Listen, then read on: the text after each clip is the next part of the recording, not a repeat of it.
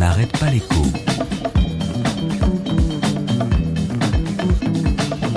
Alexandra Ben Saïd. My name is Bond, James Bond.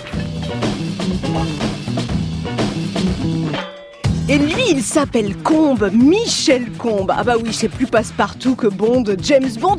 Mais ne vous y fiez pas, l'ancien DG d'Altis, c'est la maison mère de SFR, l'ancien dirigeant d'Alcatel Lucent est un patron exceptionnel, Michel Combe, est l'heureux bénéficiaire, non pas d'un parachute doré, mais de deux parachutes dorés. Et regardez la liste des plus beaux parachutes français.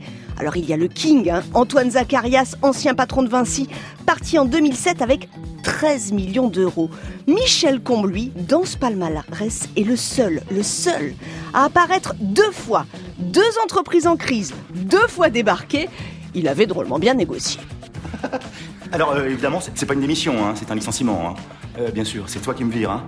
Alors, le truc classique, les indemnités, l'enveloppe, enfin, le, le golden parachute, la grosse caillasse, quoi, d'accord Ah bah oui, là, là, pas de question sur le plafond des indemnités de licenciement, ni sur la prime à la compétence.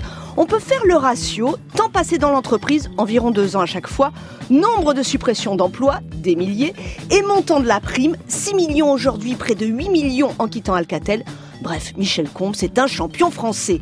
Non, sérieusement, pour Altis, ça va être intéressant de suivre la prochaine Assemblée Générale des actionnaires. Est-ce qu'ils vont pouvoir, vouloir discuter du parachute? Et puis bon, vous voulez une vraie réforme? On peut s'intéresser aux zones grises du code de bonne conduite AFEP-MEDEF, dont on nous dit qu'il est renforcé encore et encore. Parce que franchement, les dirigeants des entreprises qui s'autorégulent... Sans vouloir être blessant, est-ce que vous êtes sûr que ça change quelque chose? On n'arrête pas l'écho sur France Inter.